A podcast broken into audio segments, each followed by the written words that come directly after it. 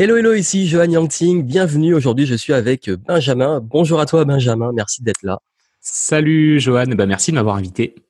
Au plaisir. Benjamin qui sera intervenant pour mon prochain Game Entrepreneur Live, l'événement qui arrive à grands pas. On, s'en rapproche.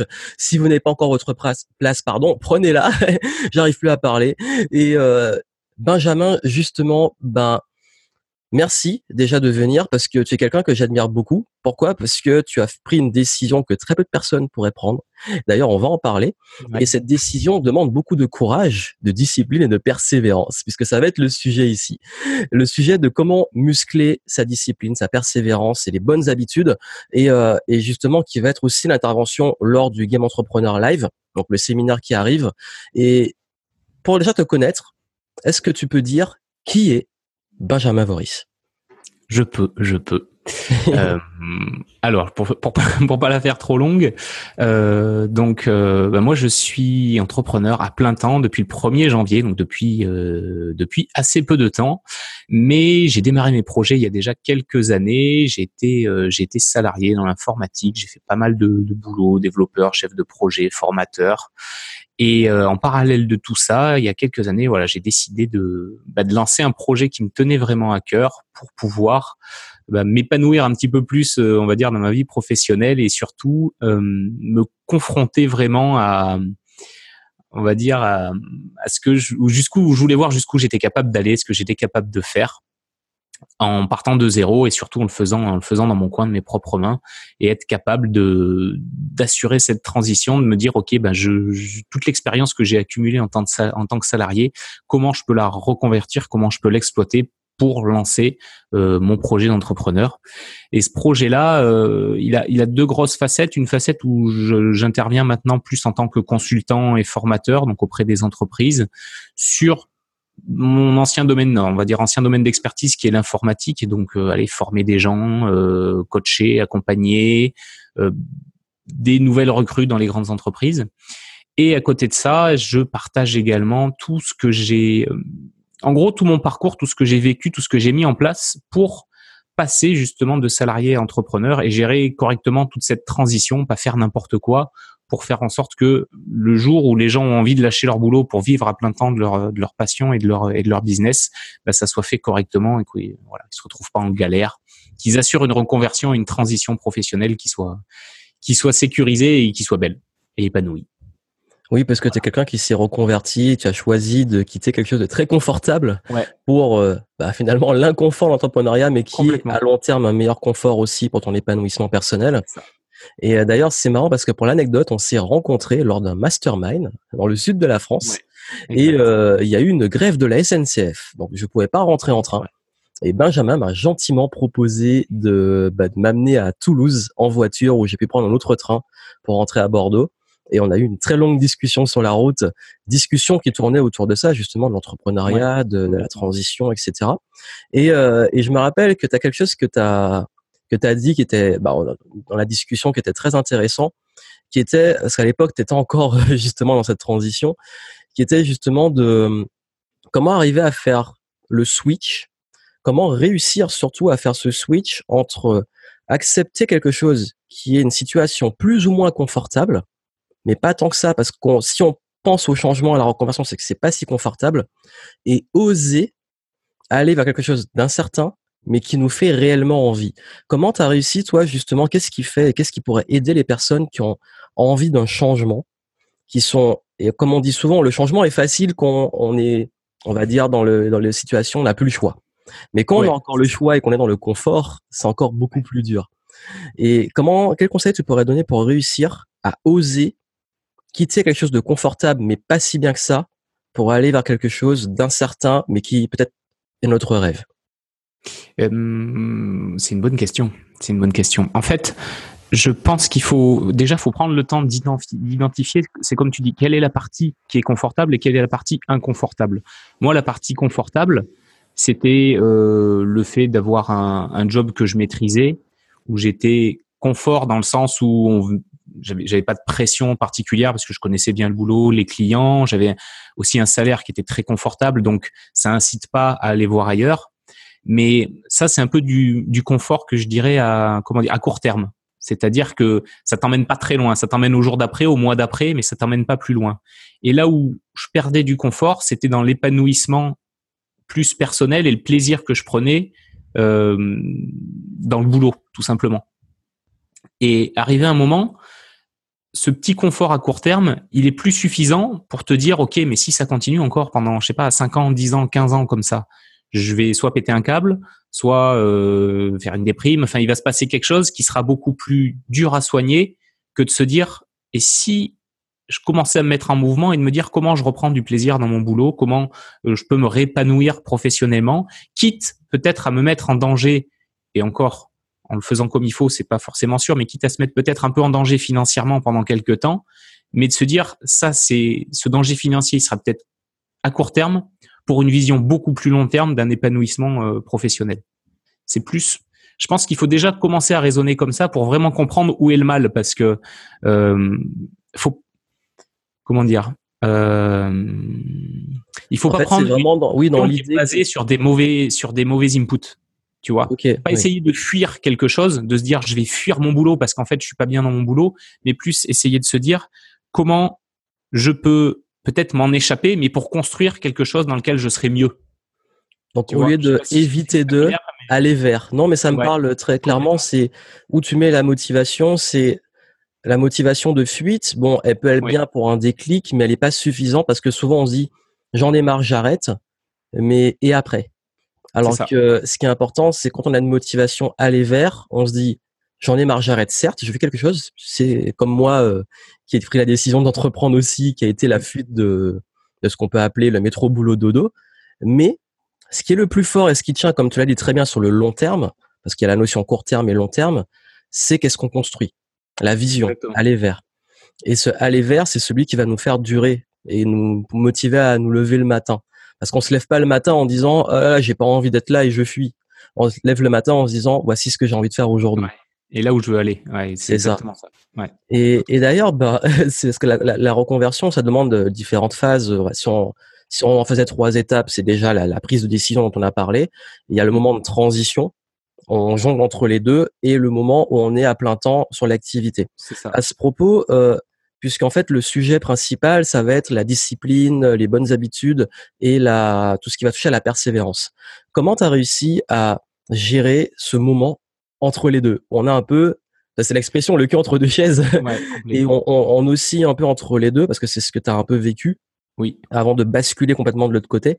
Comment tu as réussi bah, justement à avoir cette persévérance et, gérer ces deux choses en même temps? Parce que c'est pas évident. Ouais, oui, c'est pas évident. Et comme tu dis, faut avoir alors. Euh, je, je suis pas forcément fan de discipline, mais plus de peut-être de de structure. En fait, j'ai structuré un peu ma vie de manière globale, de manière à, à pouvoir me dégager du temps justement pour bosser sur ce projet et surtout pouvoir bosser efficacement dessus. Parce que passer du temps ça suffit pas. Si tu passes du temps n'importe comment euh, tu peux potentiellement griller tes heures mais pas forcément avancer. C'est l'erreur que j'ai fait une des erreurs que j'ai fait au début justement de partir un peu dans tous les sens. Et euh, moi il y a un concept que j'aime que j'aime beaucoup et que j'applique c'est de c'est de se dire que quand on veut bah voilà démarrer un projet, développer une compétence. Euh, c'est pas forcément de bosser dessus pendant deux semaines à fond, 12 heures par jour. Mais moi, j'ai plus une approche où je me dis, si j'arrive à bosser peut-être une heure ou deux heures par jour, mais que je suis capable de le faire, encore une fois, sur du moyen long terme, six mois, un an, deux ans, dix ans, quinze ans, là, je vais avoir des résultats. Si tu prends l'exemple, tu sais, euh, c'est un exemple qui est, qui, qui est, basique, qui est très connu, mais les gens qui apprennent un instrument de musique, c'est pas de faire deux heures de piano tous les lundis qui va faire que tu joueras bien au piano. Ça va être plutôt d'en faire un quart d'heure tous les jours. Parce que euh, dans les processus d'apprentissage, ça je pense que tu connais très bien aussi, le fait de répéter régulièrement et d'ancrer euh, voilà des nouvelles connaissances, des habitudes, des comportements, tu fais jouer le temps pour toi. Et je pense que quand tu es en transition, c'est quelque chose qui est facile à faire dans la mesure où justement on a pas forcément 12 heures par jour en plus du boulot, en plus potentiellement d'une famille et d'autres choses, mais on peut se libérer des petits moments. Moi, c'était, tu vois, je bossais beaucoup pendant ma pause déjeuner parce que parce que ça me donnait un peu de temps. Le soir, quand mon fils était couché, je pouvais rebosser une demi-heure. Et être capable de faire. Que t'es papa, donc. Euh, ouais, oui, oui, ça dit. Parce que c'est vrai que beaucoup disent, voilà, c'est, en tout cas dans mon cas, c'est facile pour toi parce que t'as pas d'enfant, etc. Mais justement, toi, tu es papa, t'as un boulot confortable, donc l'enjeu n'était pas que pour toi, il y avait aussi ta famille. Bien sûr. Donc, ce qui est encore plus fort dans cette notion de, comme tu dis, de structure et de, euh, persévérance. Complètement. après, ça ne veut pas dire qu'il n'y a pas. Alors le, le, mot, je trouve le mot fort, mais il y, a, y a quelques sacrifices. Alors je le mets entre guillemets à faire parce que évidemment, à partir du moment où tu as besoin de te dégager du temps, où il faut travailler, bah oui, il va falloir peut-être regarder un peu moins Netflix. Il euh, faudra peut-être, euh, je sais pas moi, se lever une demi-heure plus tôt, se coucher une demi-heure plus tard. Il y a des, non, je vais pas dire des sacrifices parce que j'aime pas le mot, des choix. Parce que euh, sacrifice c'est un peu péjoratif. Là, euh, quand en général, quand on se lance dans un projet comme ça, on a on a du plaisir. Donc c'est pas du sacrifice, c'est quand même derrière, il y a quand même une notion de de plaisir et de choix de lancer un projet et de le faire et, de le faire grandir. Donc oui, il y a, des choix à faire, mais euh, mais en se structurant et en prenant, moi c'est vraiment ma manière de penser, en prenant du temps un peu tous les jours pour le faire. Moi je trouve que ça marche, ça marche très bien. Alors bien sûr, on va on va moins vite que si on y bossait 4, 5, 6 heures par jour, mais à partir du moment où on a encore un boulot, euh, voilà, faut pas non plus flamber. Encore une fois, faut voir sur le long terme si si, si tu te flambes en bossant comme un fou et qu'au bout de six mois tu es épuisé, que tu peux plus rien faire, je suis pas sûr que ce soit non plus une bonne une bonne stratégie. Donc moi, je vise plutôt la régularité, et la répétition. Voilà, c'est plus comme ça que que je travaille et que j'ai travaillé pendant cette transition et qui du coup est quelque chose qui m'a plutôt réussi jusqu'ici. Ouais. Donc là, en fait, en gros, c'est plus des petits pas, la régularité, des petites actions posées plutôt que d'aller se brûler euh, en faisant grosse masse tout de suite. En fait, c'est la notion soit le sprint, soit le marathon. ouais, c'est ça. Bah, tu, tu peux faire des petits sprints pour euh, réussir à faire ton marathon, en fait. C'est ça. Tu peux faire en, ça que je le vois. en mode hit. ouais, ouais, ouais, mais c'est ça, hein, complètement. Hein. Complètement, et, et d'ailleurs, ben, à propos de cette notion de, de, de cadre, de structure, quel est selon toi le pire conseil qu'on peut donner? Parce que tu as été aussi, euh, enfin, tu es quelqu'un qui travaille aussi beaucoup sur la gestion du temps en plus de ça, en plus de la persévérance et la discipline, parce que pour moi tout est lié. Et quel est pour toi le pire conseil qui est donné dans ce domaine? Euh, On conseille qu'on donne beaucoup, mais qui finalement est peut-être pas le meilleur. et il y a sûrement une croyance collective ou quelque chose que les gens font, mais qui n'est pas forcément, selon toi, euh, la meilleure approche. Ouais, il y en a plusieurs. Hum. En fait, ouais, comme je te dis, moi, pour, pour moi, la meilleure approche, c'est de, de, de se mettre dans une stratégie à long terme, c'est-à-dire bah, justement pas se griller. Si, si tu sens que tu as besoin de t'arrêter de bosser, arrête-toi de bosser et repose-toi. C'est, parce que ton corps te dit que tu as besoin de te reposer. Donc, euh, tu vois, quand, quand tu entends des gens qui disent, voilà, par exemple, euh, bosser 22 heures par jour, dormez 4 heures, levez-vous à 5 heures, bossez comme des fous jusqu'à minuit et, et faites ça pendant 6 mois, euh, non, non. Enfin, pour moi, c'est, c'est En plus, euh, euh quand tu as un enfant, surtout en bas âge, déjà les nuits sont compliquées. Si, si tu grilles sur ton capital d'énergie, c'est mort. C'est mort. Donc, euh, y a, entre guillemets, il n'y a pas que le temps à gérer. Il y a c'est même surtout l'énergie qu'il faut gérer parce que euh, c'est, c'est elle qui fluctue. Le temps, on arrive toujours à s'en libérer un peu du temps. Il y a toujours des leviers. Mais l'énergie, il faut bien la gérer. Et vaut mieux concentrer peu de temps avec une bonne énergie, mais tous les jours, que d'essayer de bosser comme un dingue, je pense, euh, voilà, 18, 20 heures par jour et de se flamber en quelque temps. Donc, euh, pour moi, le côté euh, on se pousse, on se pousse, on dort pas et on, et on bosse comme un dingue, pour moi, ça marche pas. En tout cas, je pense que c'est pas une bonne approche. Et euh, c'est marrant parce que tu vois, quand j'étais, quand j'ai commencé justement dans dans l'informatique, euh, je bossais sur des algorithmes, des programmes, et il y avait des, des, choses des fois qui étaient très complexes, un peu mathématiques, et, des fois je butais, je butais sur un sur un sur un algorithme. Arrivé 18 heures, j'avais toujours pas réussi. Je me disais bon allez, je fais une heure de plus pour essayer de trouver la solution. Je la trouvais jamais. Et en fait, arrivé à ce moment-là, je me suis dit ok, en fait cette approche-là marche pas. Tu forces, tu tu fonces dans le mur, tu essaies de taper avec ta tête, ça ça marche pas. Et je me suis rendu compte que ce qui fonctionnait, c'était plutôt de m'arrêter, de rentrer chez moi, j'allais euh, me faire un ciné, euh, me faire une balade, je, coupais complètement, je faisais une bonne nuit de sommeil. Et alors, tu me crois, tu me crois pas, le matin, j'arrivais à 9h au boulot, à 9h05, j'avais solutionné le problème de la veille que j'arrivais pas à résoudre en essayant de foncer, foncer dessus. Et le fait de ah, couper complètement, de faire une bonne nuit de sommeil, et ben le lendemain, c'était c'était limpide. Et ça, ça me l'a fait à plusieurs reprises. C'est un conseil que donnent beaucoup nos nos aînés, j'aime pas dire les, je déteste que l'histoire des, des, vieux ou quoi, nos, aînés, nos, euh, nos parents, grands-parents. Euh, c'est un conseil que donnait souvent ma grand-mère, et c'est pour ça que je te crois absolument, c'est qu'elle me disait, bah, si t'as un problème, euh, bah, on dit que la nuit porte conseil, bah, justement, tu te poses, t'arrêtes de te prendre la tête, euh, tu, tu, à la limite, tu notes ton problème sur un, sur un papier et tu vas dormir. Et souvent, en fait, je me suis rendu compte que la plupart du temps, ça fonctionnait. Le matin, j'avais la réponse. Ah ouais, non, aussi l'inconscient qui travaille. L'inconscient, c'est 90% de ce qui travaille. Donc ne sous-estimez pas le pouvoir de votre cerveau et parfois qu'on est trop dans, dans le mental à buter, dans c'est ça, prendre du recul et hop. on, on essaie de foncer dans le mur alors qu'il y a une porte à côté, quoi. C'est ça. Et parfois, il faut reculer pour la voir. Ou alors essayer d'enfoncer la porte alors qu'il fallait juste tirer peut-être. et, d'ailleurs, euh, je pense qu'on l'a tous, et peut-être vous qui écoutez ou regardez, l'avez vécu, cette situation où vous cherchez quelque chose, un objet, et c'est vous le trouvez le moment où vous arrêtez de chercher. et ouais, c'est arrivé des situations où tu peux buter sur un problème pendant des semaines même. Tu as dit c'était un petit moment, mais ça peut être des semaines. Et c'est le recul, la solution, elle arrive. Donc parfois, c'est une belle citation que donne beaucoup de. on dit beaucoup dans le bouddhisme, c'est parfois faut arrêter d'agiter l'eau pour qu'elle redevienne limpide. Donc c'est un peu ça. Ah, je connaissais pas, mais c'est tout à fait ça. C'est tout à fait ça. Et, et, ouais, donc pour en revenir, voilà, ce que tu me demandais en termes de conseils, je pense que vaut mieux entre guillemets, euh, voilà, ménager sa monture comme on dit, et euh, bosser peut-être pas énormément, mais bosser sur du travail de qualité et le faire de manière régulière. Voilà, vous bosserez de façon plus, en fait, euh, moins et de façon beaucoup plus efficiente. C'est-à-dire le levier sera plus fort. Complètement. Le pire, c'est de travailler beaucoup et finalement être inefficace. Et c'est ça arrive trop quand on Et puis ça, et puis c'est hyper décourageant parce que du coup, tu dis mais j'ai bossé comme un dingue, j'ai pas de résultat. Et, et ça, ça, peut être très dur à encaisser. Très dur à encaisser. Oui. Et d'ailleurs, de sortir cette croyance qu'il faut travailler trop, très dur pour avoir des résultats, alors qu'il faut travailler plutôt intelligemment.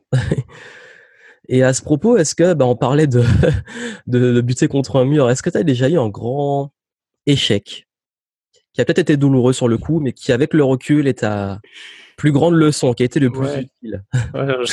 J'en ai eu pas mal, alors je sais pas lequel prendre, mais euh, ben oui, quand ben justement pour, pour faire lien avec ce qu'on vient de dire avant, pour quand, quand j'ai démarré ou si tu veux au début je suis parti dans tous les sens parce que je savais pas trop ce que je, je savais pas trop ce que je voulais faire. Je savais juste que j'avais envie de lancer quelque chose, mais je savais pas trop ce que je voulais faire. Donc je me suis dit ok bah t'as qu'à lancer des blogs, t'as qu'à lancer des trucs. Donc j'ai lancé plein de trucs sur plein de sujets différents. Et je suis rentré exactement dans le schéma qu'on vient de dire, c'est-à-dire que je me suis alors au début euh, effectivement t'es es, à fond t'es motivé t'as de l'envie. Donc ça s'est bien passé. J'écrivais des articles. Il y avait du dev perso. J'écrivais aussi j'aime beaucoup lire sur euh, j'avais un blog sur les livres. Enfin je lançais plein de trucs. Sauf qu'au bout de quelques mois eh ben je me suis épuisé parce que ça demandait beaucoup de temps beaucoup d'énergie. J'avais pas de résultat parce que parce que j'ai pas de stratégie en fait je partais un peu dans tous les sens euh, voilà c'était vraiment trop c'était trop diffus comme action il y avait beaucoup d'actions, mais c'était trop diffus. Et du coup, je me suis épuisé. J'ai arrêté. Je me suis dit, ok, ben ça, ça, marche pas. Il y a quelque chose que je dois pas bien faire. Et, euh, et finalement, j'en ai tiré une belle leçon parce que justement, c'est à ce moment-là où j'ai pris du recul. Je me suis dit, ok, euh, t'es pas forcément plus bête qu'un autre. Si ça marche pas, c'est qu'il y a quelque chose que tu fais mal. Donc c'est à ce moment-là où je me suis dit arrête de, encore une fois, lève le nez du guidon et, voilà, prends trois pas de recul. Et c'est là où j'ai commencé un peu à mieux structurer euh, mon approche, mes idées, ma manière de bosser. Et, c'est là où ça a commencé à, on va dire, à prendre forme, à prendre forme, clairement. Mais euh, à un moment, je me suis dit, ok, de toute façon, il y avait deux choix. Deux choix. Soit euh, je pouvais plus continuer parce que c'était trop, soit j'abandonnais complètement, soit j'abandonnais ces projets-là pour en démarrer un autre, mais de manière mieux construite. Et c'est là où je me suis dit, OK, tu vas pas t'arrêter parce qu'il y a quelque chose à faire sûrement, mais fais le mieux, fais le bien, fais le mieux.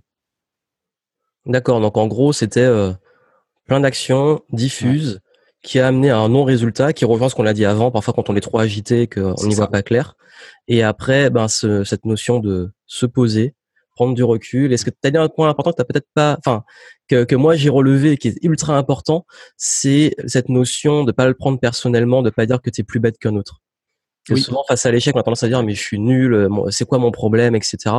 Tu t'es dit bon ok, ça se trouve c'est quelque chose que tu fais mal. et d'ailleurs c'est la folie selon Einstein, on n'espérait pas rester différent en faisant la même chose. Parce que c'est ce que tu dis en plus. Le risque c'est en plus de, à ce moment-là de te comparer à d'autres. Oui. Et tu dis ah ouais mais regarde lui ce qu'il fait c'est naze, euh, il, il s'est pas aligné trois mots ou ce qu'il fait c'est moche, mais pourtant ça marche. Pourquoi ça marche pour lui et pas pour moi? Donc ça, ça, peut être très, euh, ça peut être dangereux, dévalorisant, induire, ouais, induire de, beaucoup de dévalorisation, ouais, clairement, clairement, clairement. Et là, là, ce qui est bien, je trouve, et après, euh, c'est un avis perso, mais c'est arrivé un moment faut aussi accepter qu'il y a des choses qu'on ne sait pas faire, des choses qu'on ne connaît pas. Moi, je, je m'en suis rendu compte. J'avais autant dans mon domaine en informatique, j'étais, enfin, je suis très calé parce que j'avais beaucoup d'expertise. Autant dans la création d'une activité d'entrepreneur, bah, j'étais une quiche parce que j'avais jamais fait, j'avais jamais appris. Et voilà, moi, je suis, je suis issu d'un milieu plus ingénieur, donc très technicien, mais euh, mais il me manquait beaucoup beaucoup de choses. Mmh. Et arrivé un moment, il faut se dire, ok, ben il me manque des choses. La chance qu'on a, c'est qu'avec Internet, c'est facile de trouver des cours, de trouver des coachs, de trouver des gens qui peuvent t'apprendre. Donc, euh, il y a cette étape-là aussi de se dire, bah, euh, je veux peut-être aller un peu vite. Euh, je vais prendre un peu de temps pour pour combler ce gap qui me manque. Et, et en plus, c'est passionnant de le faire parce que c'est c'est Enfin, moi, j'aime bien, c'est de l'apprentissage. Donc, on redécouvre des nouvelles choses. Donc, c'est c'est hyper épanouissant. Donc, il y a, cette étape-là aussi de se dire, ok, bah, voilà, je, ne sais pas tout et j'ai encore quelques marches à gravir. Super. Donc cette notion aussi d'humilité que, en fait, ce qui manque, c'est pas qu'on est nul ou quoi, c'est qu'on est tous en processus d'apprentissage. Est-ce qu'on va dire à un enfant qu'il est bête parce qu'il sait pas marcher alors que c'est pas le moment pour qu'il marche? C'est ça. Il faut qu'il apprenne. c'est ça. C'est clairement. clairement, adulte, on a Il y a des étapes. C'est ça. ouais. Le, le, problème après, euh, et tu m'arrêtes si, je, si, si, si, ça part dans tous les sens, mais c'est qu'on vit aussi dans une euh, dans une euh, société où maintenant c'est facile de tout avoir très vite. Oui. Je veux dire, tu commandes un truc sur Amazon, tu l'as le lendemain, tu, tu, tu peux tout avoir très très vite dans beaucoup de domaines. Donc on est malheureusement habitué à avoir des choses très rapidement. Sauf que bah, des compétences, ça, voilà, on en revient à apprendre à jouer au piano. Tu l'apprends pas en deux jours tu voilà, il faut de la patience, il faut de la persévérance. Moi, c'est les deux. Euh, c'est vraiment deux compétences sur lesquelles euh, j'avais j'avais pas idée qu'il fallait toutes ces qu'il fallait ces compétences là. Ouais, je sais pas si c'est des compétences, mais c'est. en fait, c'est plusieurs niveaux. Il y a les savoir-être, les savoir-faire, les savoir-faire faire pour le management. Non, mais c'est bien ce que tu as dit. Euh, non, ça diverge pas. C'est très pertinent. C'est cette notion de d'impatience en fait. Mm. Et je suis le premier parfois à tomber dedans. C'est pour ça que j'acquiesce à 200%. C'est que c'est vrai qu'on a tendance à avoir tout facilement et quand il y a un truc qui va pas vite, on s'impatiente. On est frustré. Ouais. Ça, on est frustré alors qu'on oublie que tout parfois demande du temps. et non, c'est très pertinent. Et d'ailleurs, en plus, le... Oui. Je suis deux secondes. Vas-y, vas-y. On se rend compte en plus que le, le processus d'apprentissage, il est kiffant. Enfin, moi, tu vois, j'aime bien apprendre et me dire, tiens, j'ai passé un niveau en marketing. Tiens, j'ai appris ça. Tiens, je suis en montée d'un niveau. Et, et, on oublie parfois que ce processus-là, en lui-même, le processus est sympa. C'est comme euh, tu kiffes le process, tu kiffes le game. Ouais, Moi, c'est l'exemple que je prends souvent quand j'étais gamin. J'adorais jouer au Lego et j'adorais construire. Mais une fois que c'était construit, voilà, c'était construit, tu le poses sur l'étagère, c'est joli. Mais ce qui était marrant, c'était de construire. C'était pas forcément la finalité en soi. Il y avait pas que la finalité en tout cas. Le chemin avant la destination. ouais, ouais, ouais. Et ça, D'ailleurs, on dans nos projets euh, respectifs. Hein. Parfois, c'est la poursuite de l'objectif qui est génial. Et une fois que c'est fait, ben, mm. on est content, mais après, ça retombe. voilà. D'où l'intérêt d'aimer ce processus d'apprentissage. Ah ouais, mais c'est obligatoire. Je pense que c'est obligatoire. D'ailleurs, c'est euh, Robert Kiyosaki qui a écrit Père riche, Père pauvre. Dans ce livre-là, il dit un truc très important. Il dit ne travaillez pas pour gagner de l'argent, mais pour gagner parfois tout court. Travaillez pour apprendre. Mmh. Et, je trouve cette notion, quand tu disais par rapport à avant sur le travail, très importante, que ne vous découragez pas dans la, la persévérance, c'est l'art de se dire et de l'échec, de gérer l'échec, c'est de se dire que on est en processus d'apprentissage, que le résultat, en fait, c'est lâcher prise sur le résultat, faire de son mieux et apprendre. Et c'est quand on est prêt, on a atteint le niveau de compétence, de savoir-être, de savoir-faire, que le résultat arrive naturellement. Parfois, c'est juste qu'on n'est pas prêt, on, on accepter qu'on n'est peut-être pas à la hauteur et que on doit encore apprendre. D'ailleurs, ça me parle ce que tu dis, puisque euh, je, je, je peux confirmer dans mon expérience personnelle que c'est un réel conseil qui s'applique. C'est que quand tu as dit que le fait que parfois qu'on est face à ça, il faut qu'on apprenne. Je sais que moi, dans les périodes où j'ai peut-être plus du mal et j'ai cette impatience face à un projet qui n'est pas les résultats qui arrivent, ce qui va me faire du bien, c'est d'aller prendre des livres, d'aller me former sur le truc. Mais même avant de, de faire, le fait de me former, d'apprendre des choses, ça me remet en confiance. Et ça me remet en dynamique de mouvement parce que j'apprends. Et même si ces compétences ne vont pas forcément me servir tout de suite, ça fait du bien. Donc n'hésitez pas si vous commencez à bloquer, à avoir cette, cette perte de confiance ou de vitesse, bah, d'aller vous nourrir et d'aller nourrir là le cerveau. ouais, bien sûr. Et à propos de, de t'as parlé de, de commandes Amazon et de d'instantané, est-ce que tu as quelque chose que tu as acheté à moins de 100 euros qui t'a été ultra utile euh, ces dernières semaines? Ouais, ouais, j'ai acheté j'ai acheté deux trucs. Deux trucs, dont un que je pensais jamais acheter d'ailleurs. J'ai acheté un, alors vraiment du pratique, pratico-pratique comme on dit, c'est euh, un micro pour euh, pour brancher sur le smartphone pour faire des prises euh, vidéo qui soient correctes parce que le D'accord. n'est pas terrible. Et, et du coup ça c'est vraiment voilà l'achat à 50 balles mais mais mais qui change qui change le confort de travail. Et un autre pareil bah, chez Amazon c'est une liseuse, une Kindle. Mmh. Je suis très très livre papier et puis euh, et puis voilà comme là je me déplace un peu dans les dans les mois qui viennent je me suis dit, tiens je vais me prendre une Kindle pour tester. Et en fait je trouve ça super pratique. Super ah pratique. ah oui. Ouais. ouais je sais que je vais passer pas mal de temps dans les dans les trains là dans les ouais dans les dans les trois mois qui viennent. Et, comme je voulais pas trimballer euh, trois ou quatre kilos de livres euh, j'ai pris une Kindle et c'est vraiment vraiment pratique. Très sympa. J'étais agréablement surpris en fait. Donc euh, Super. Ouais. Pour ceux qui ne savent pas, les Kindle, c'est la liseuse euh, d'Amazon qui est euh, euh, comme une sorte de petite tablette, mais en fait qui donne le, qui a un écran, ce qu'on appelle l'encre électronique, et qui permet d'avoir ce confort de lecture. Enfin, c'est rétro-éclairé, c'est pas comme les écrans d'iPad ou de tablettes classiques. on a vraiment l'impression d'être sur un, livre, sauf que c'est bien adapté. Et on peut même dans le noir, par exemple, surtout quand on est par exemple en couple ou autre. J'allais y venir. Ouais, quand l'autre dort, de pouvoir avoir cette lumière, euh, même dans l'avion aussi, dans les transports, c'est pratique. c'est super pratique. Moi, je lis, je lis souvent le soir un peu tard, et c'est vrai que voilà, quand tu es en couple, euh, eh ben, ça évite de, d'éclairer la moitié de la pièce. Euh, c'est, très comme éclairage, c'est parfait.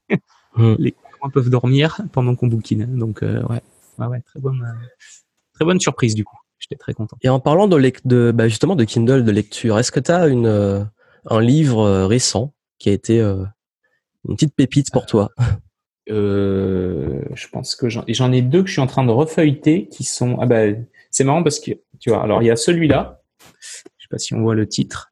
Justement sur le bah, la, manière de travailler, euh, la manière de travailler. De Tony Schwartz, super auteur.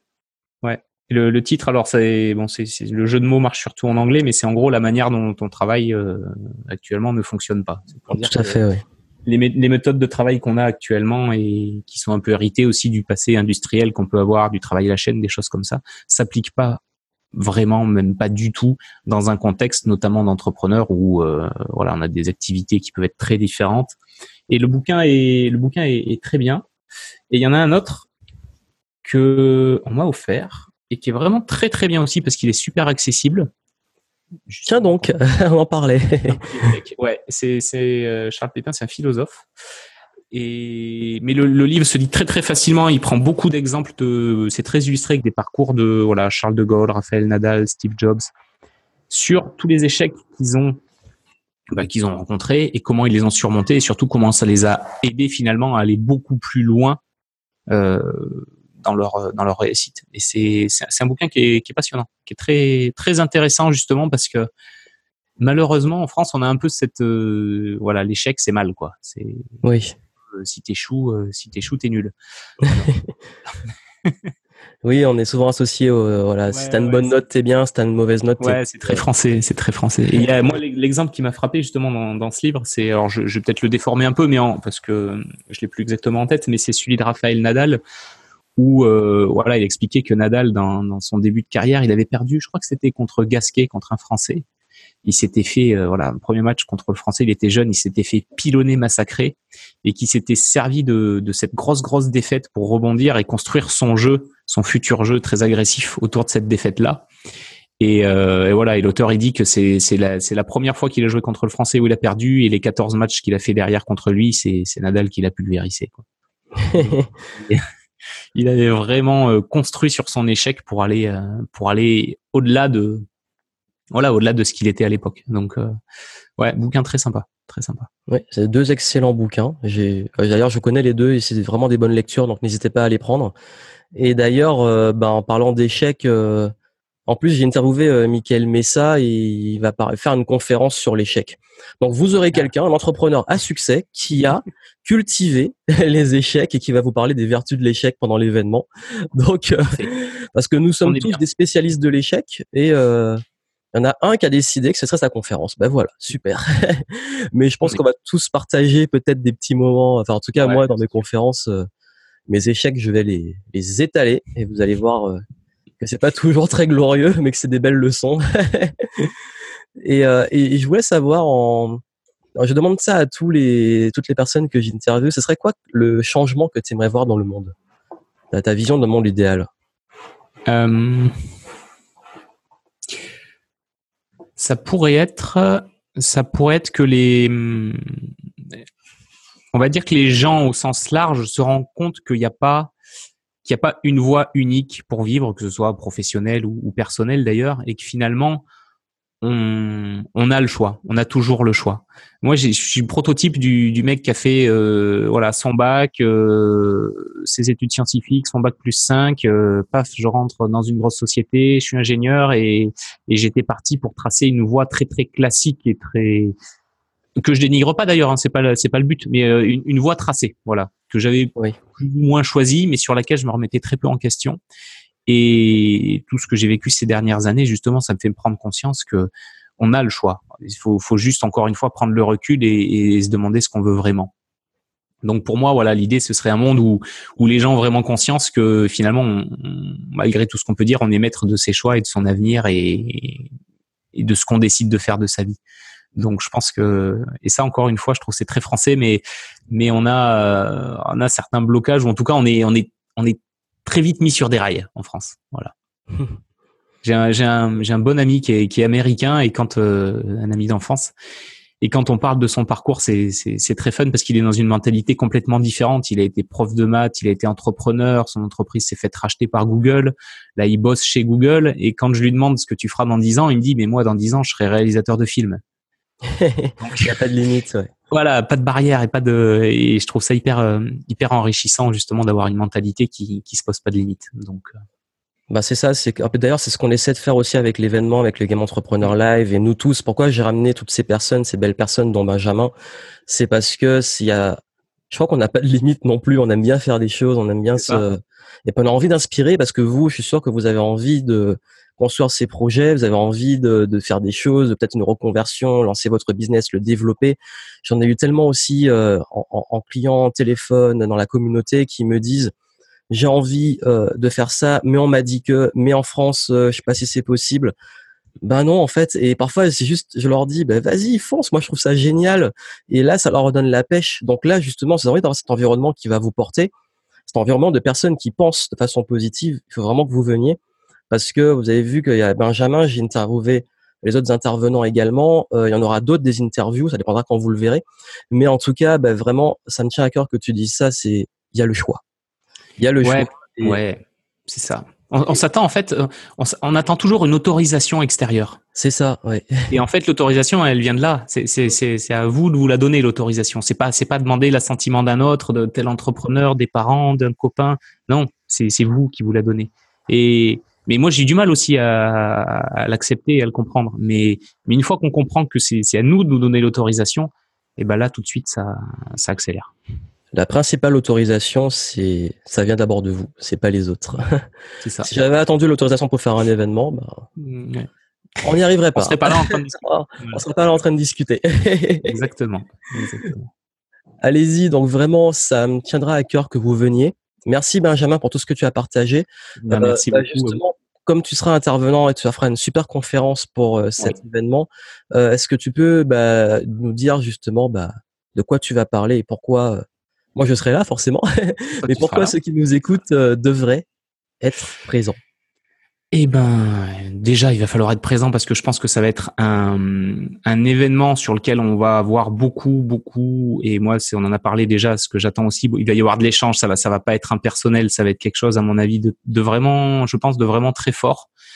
Et, et puis sur la conférence, je pense qu'on va, on va bien s'amuser parce que voilà, je vous parlerai de, je vous parlerai de la vie de Jean-Pierre. Je vous parlerai de pas mal de choses. qui devraient, à mon avis, vous interpeller. Et surtout, je vous donnerai euh, moi, je travaille beaucoup avec justement, on en a un peu parlé, les habitudes, et je vous donnerai trois clés que vous pouvez mettre en place pour créer des bonnes habitudes dans votre quotidien.